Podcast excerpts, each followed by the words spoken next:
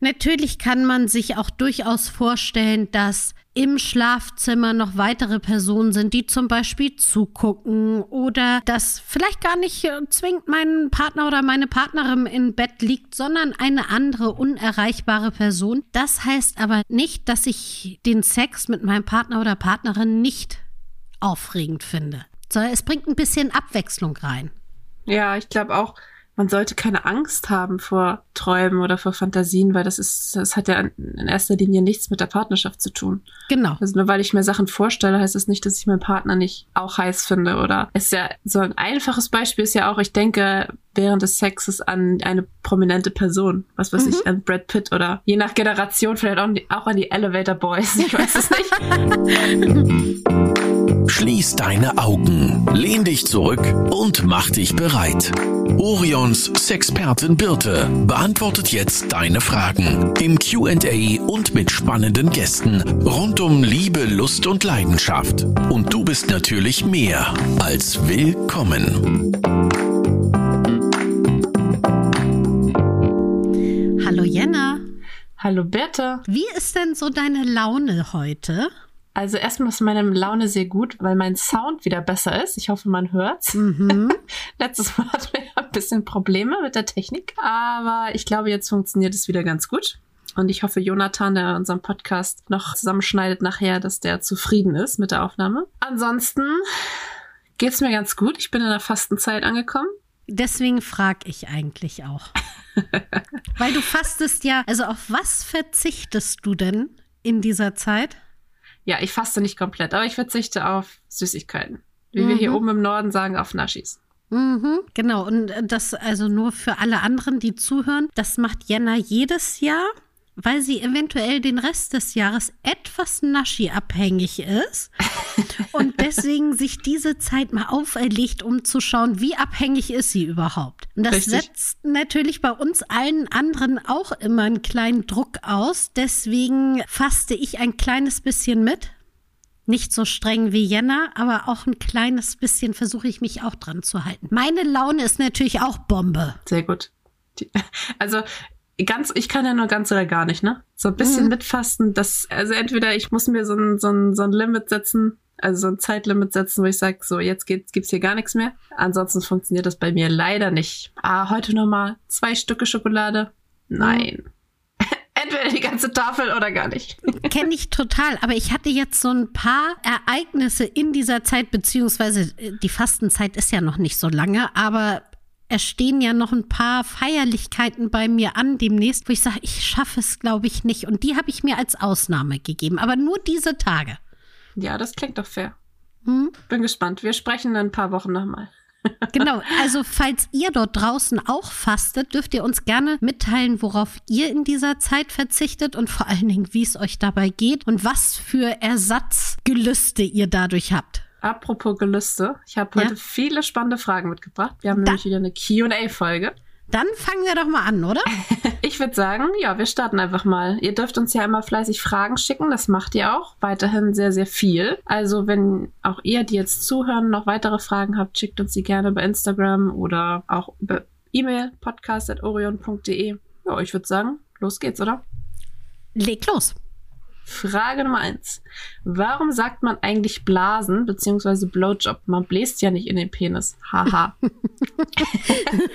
ist was dran. Ist, äh, ist absolut richtig. Und ganz ehrlich, diese Frage habe ich mir auch des Öfteren schon gestellt. Deswegen habe ich auch ein bisschen recherchiert. Und das ist gar nicht so einfach. Ich dachte, da kommt so eine ganz interessante, einfache Lösung, sondern es gibt verschiedene Ansätze von Leuten, die diesen Begriff mal untersucht haben. Also was ich sehr interessant finde, ist, dass so in der erotischen Literatur dieser Begriff erst so Mitte des 20. Jahrhunderts aufgetaucht ist, das erste Mal. Also eigentlich ja gerade erst vorgestern gefühlt.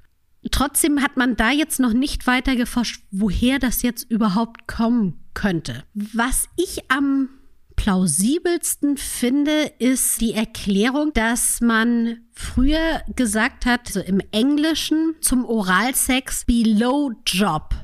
Also mhm. ein Job, den man da unten macht. Unten Job sozusagen. Und da es ja gerne so ist, dass wir Worte abkürzen, ist darauf ganz schnell Below-Job oder dann Blowjob geworden, wenn man es eben schnell spricht.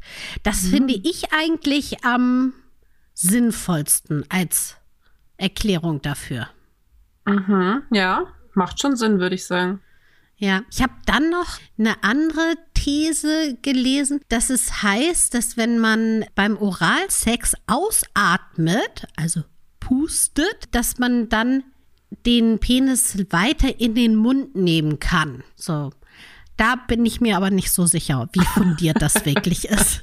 Das können ja alle mal zu Hause ausprobieren. Genau. Jetzt. Probiert es einfach mal aus und könnt dann ja auch uns mitteilen, ob das wirklich bei euch so ist. Grundsätzlich muss man sagen, ja, auch wenn man darüber stolpert, über dieses Wort und sich fragt, soll ich jetzt blasen oder wirklich blasen oder pusten oder doch nur saugen, macht es einfach. Genießt es und das ist letzten Endes ja nur eine Bezeichnung dafür. Hauptsache, ihr habt Spaß daran. Definitiv. Einfach machen, nicht so viel nachdenken. Man kann ja auch andere Wörter nutzen. Ich weiß nicht, ja. was, gibt, was gibt's noch? Fellatio. Richtig. Äh, Oralsex. Französisch. Ja, Französisch, genau.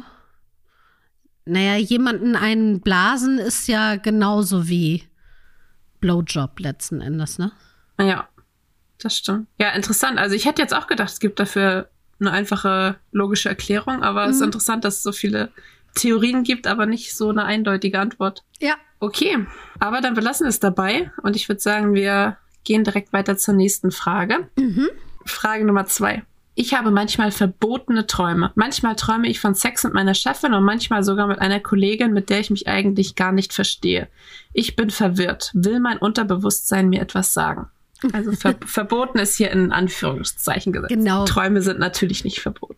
Also grundsätzlich sind Träume oder Fantasien soweit ja noch nicht verboten und das sind ja jetzt auch noch nicht irgendwelche krassen Träume, sondern eben nur, dass man verwundert ist, warum man denn jetzt die Chefin oder die Kollegin gerade heiß findet, obwohl man im normalen Alltag das vielleicht nicht so findet. Also grundsätzlich ist das, wenn dieser Traum dich anregt oder diese Fantasie dich anregt, dann nimm es auch gerne einfach mal her und man muss ja nicht immer jetzt ganz tiefgründig nach einer Erklärung suchen. Man geht auch davon aus, dass viele Träume, auch oder verbotene Fantasien gar nichts unbedingt mit Sex zu tun haben. Also dass sie eher die Aufgabe erfüllen, ein tiefen und nicht aufgearbeiteten Konflikt zum Ausdruck zu bringen. Also gerade wenn du sagst, dass du dich mit der Kollegin nicht ganz so gut verstehst, kann das eben sein, dass du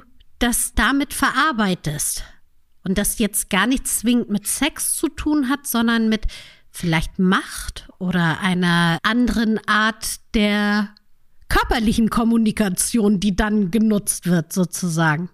Gerade bei diesem Beispiel Chef, Chefin Mhm. Es ist, glaube ich, immer dieses Respektsperson, Macht, Hierarchie. Ja, das quasi der, der Reiz so im, in Anführungsstrichen, Verbotenen liegt. Ne?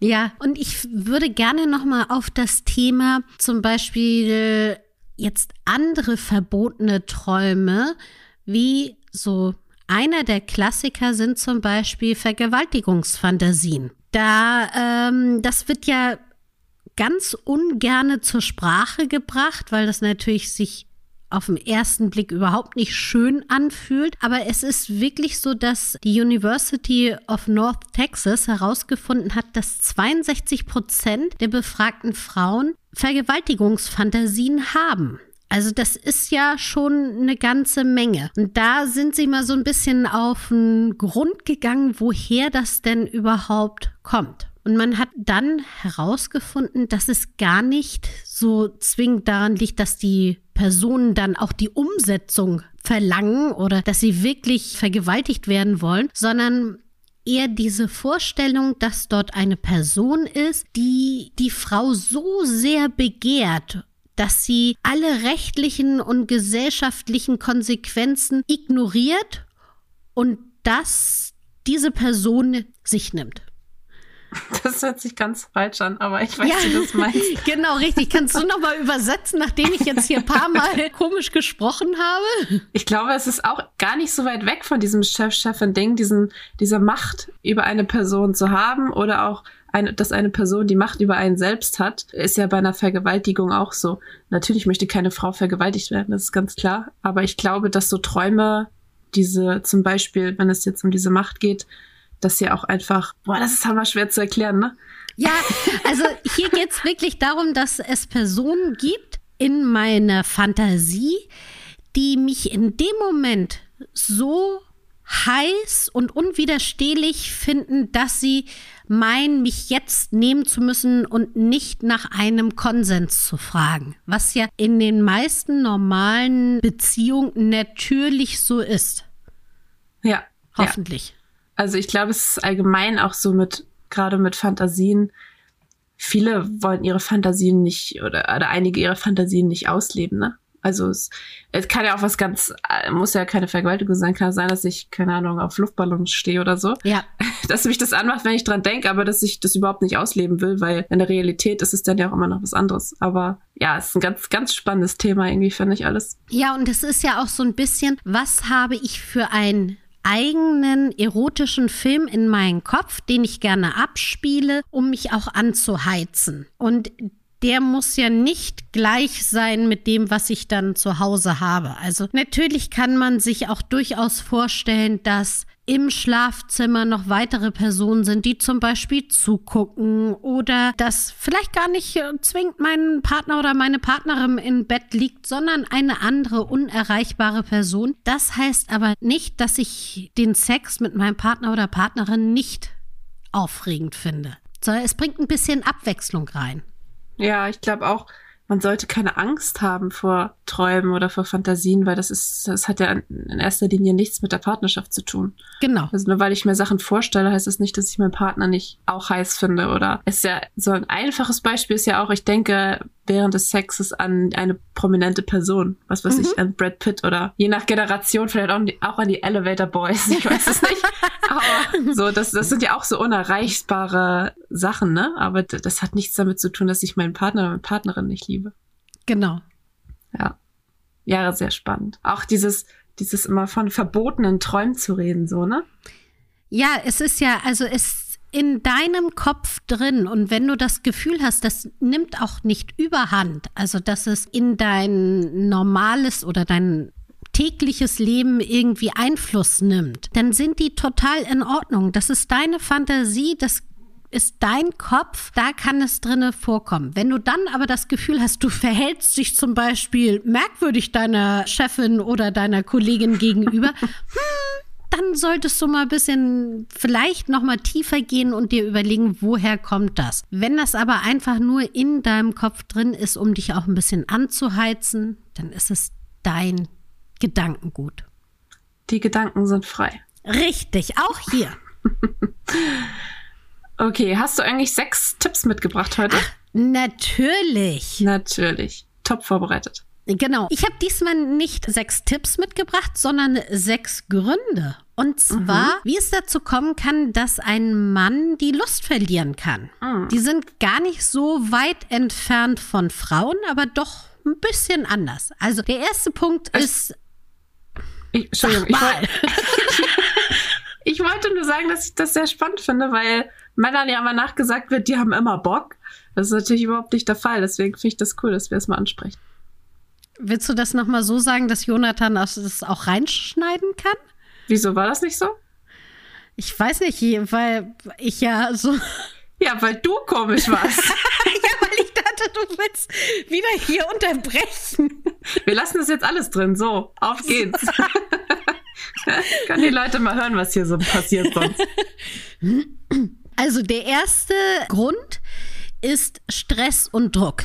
Das ist ähnlich wie eben auch bei Frauen, ist es auch bei Männern, dass wenn man Über- oder Unterforderung im Job hat, finanzielle Sorgen oder auch Beziehungsprobleme, dass dann eben die körperliche Anspannung einfach zu groß ist und die Lust nicht da ist. Dann müssen wir uns gerade in dem Moment um andere Dinge kümmern als um unsere Lust.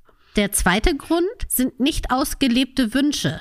Also es kann ja durchaus sein, dass man Fantasien hat oder ähnliches, die eben nicht ausgelebt wird und man denkt immer, ah, der Partner, die Partnerin möchte das immer so haben und dann ja, verliert man vielleicht doch die Lust, weil der Sex eben in dem Moment nicht attraktiv genug für einen ist.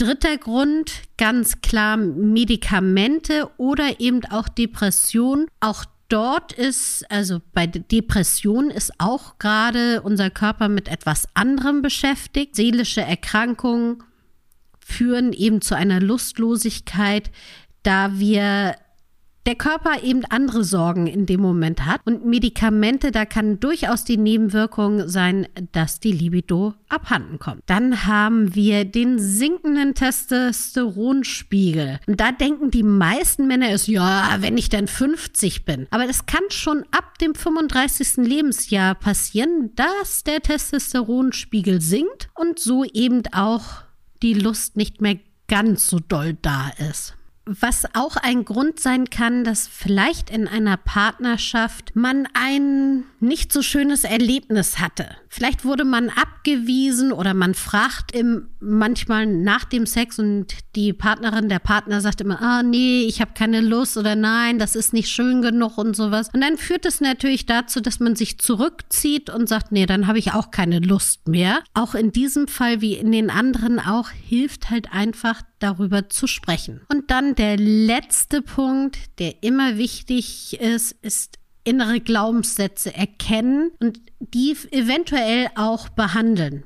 Also wenn wir Glaubenssätze manchmal auch aus unserer Kindheit haben, du musst dein Mann stehen, du musst immer können, du musst alle befriedigen. Und wenn wir das so tief in uns verankert haben und merken, oh, das schaffe ich aber alles gar nicht, dann kann es eben dazu führen, dass wir uns auch überfordert fühlen. Was ich dazu zusammenfassend einfach zu sagen habe, es ist ganz normal, dass auch Männer mal keine Lust haben. Wichtig in einer Partnerschaft ist dabei, dass man darüber redet, damit keiner irgendwie das Gefühl hat, nicht auszureichen. Also sowohl der betroffene Mann als auch die Partnerin oder der Partner, die eventuell dann auch denken, oh Gott, bin ich nicht mehr attraktiv genug, bringt es ihm keinen Spaß mehr. Deswegen, wie so oft, hilft es, darüber zu reden. Ja, da kann ich nichts hinzufügen. okay. So. Hast du aber vielleicht noch eine Frage? Ja, ich kann da eigentlich gar nichts zu hinzufügen. Zu, zu, zu, zu, zu, hinzu, naja, du weißt, was ich, meine? Ich glaube, das liegt daran, dass du einfach zu wenig Zucker hast. ich glaube auch. Und wollte dir doch mal sagen, wie du auch schon gesagt hast, nicht jeder Mensch hat immer Lust, egal ob Mann, ob Frau. Und das ist auch völlig in Ordnung. Sollen wir doch eine Frage machen? Ja, auf jeden Fall. Ne? Das, das machen wir noch. Wir. Die ist ein bisschen länger. Und zwar schreibt jemand, ich bin 34 und habe mich vor kurzem von meiner Jugendliebe getrennt. In unserer Beziehung hatte ich nie das Bedürfnis, mich selbst zu befriedigen und habe es erst jetzt für mich entdeckt. Oh mein Gott, warum erst jetzt in Klammern? Nun frage ich mich, welche Techniken es da so gibt oder was man mal ausprobieren könnte. Bisher rubbel ich nur meine Klitoris. Vielleicht habt ihr ja Tipps für mich. Also erst einmal finde ich es wunderbar, wenn man die Selbstliebe oder in dem Fall eben die Masturbation für sich findet und auch genießen kann, weil Masturbation ist einfach super gesund. Also Expertinnen sind sich da einig, dass Masturbation zum einen bei Schlafproblemen hilft, die Orgasmusfähigkeit trainiert, das Selbstbewusstsein stärkt und auch auf den Körper nur gute Einflüsse hat. Also rubbelt gerne alle weiter. Jetzt kommen wir aber zu den Tipps zur Masturbation. Also man kann das natürlich mit der Hand machen, man kann aber auch Vibratoren oder Dildos mit dazu nehmen. Und da ist haben wir so einige bei uns in unserem Sortiment. Wenn man ganz frisch ist, kann man natürlich sehr gerne erst einmal ein bisschen was ausprobieren, was man so mit den Händen machen kann. Und klar, rund um die Klitoris stimulieren, aber wir haben ja noch mehr in unserem Intimbereich. Zum Beispiel sind da die Vulvalippen. Die dürfen gerne auch gestreichelt werden, die dürfen massiert werden, die dürfen länger angefasst werden. Da kann man sich ganz lange für Zeit nehmen und die richtig schön so weit massieren, bis sie auch sich etwas aufplustern, weil die Klitoris, die da drunter liegt, eben auch anschwillt. Und das sieht man eben sehr schön an den Vulvalippen. Mm, dann auch dazu ähnlich, man muss ja sich nicht nur auf den Intimbereich beschränken, sondern man hat ja auch noch andere erogene Zonen. Da haben wir die Brustwarzen, da haben wir die Innenschenkel, den Bauchnabel. Erkunde doch mal deinen gesamten Körper, was du so interessant findest. Und auch da brauchst du ja nicht nur die Finger zu nutzen, sondern kannst auch eine Feder nehmen oder eine Bürste, ein Handtuch, ein Seidentuch, einfach mal diese verschiedenen Materialien auf deinem Körper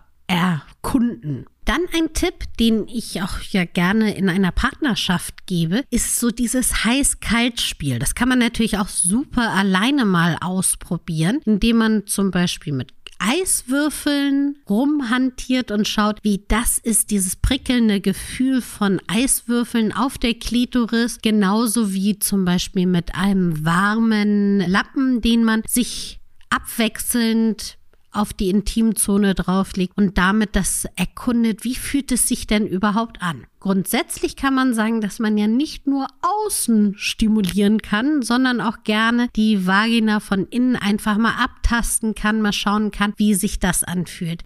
Da sage ich ja gerne, dass man das immer machen sollte, um eine Verbindung eben zwischen der Vagina und dem Gehirn herzustellen. Weil unser Gehirn jedes Mal, wenn wir einen Punkt an unserem Körper berühren, werden kleine Impulse im Gehirn ausgelöst und es entsteht ein Trampelpfad. So öfter wir diesen Trampelpfad befahren, umso einfacher und stärker wird dieser Weg und deswegen berührt euch gerne auch von innen in der Vagina, um dort eine Verbindung zu eurem Gehirn auszulösen und dem Gehirn zu sagen, oh, das fühlt sich gerade richtig gut an.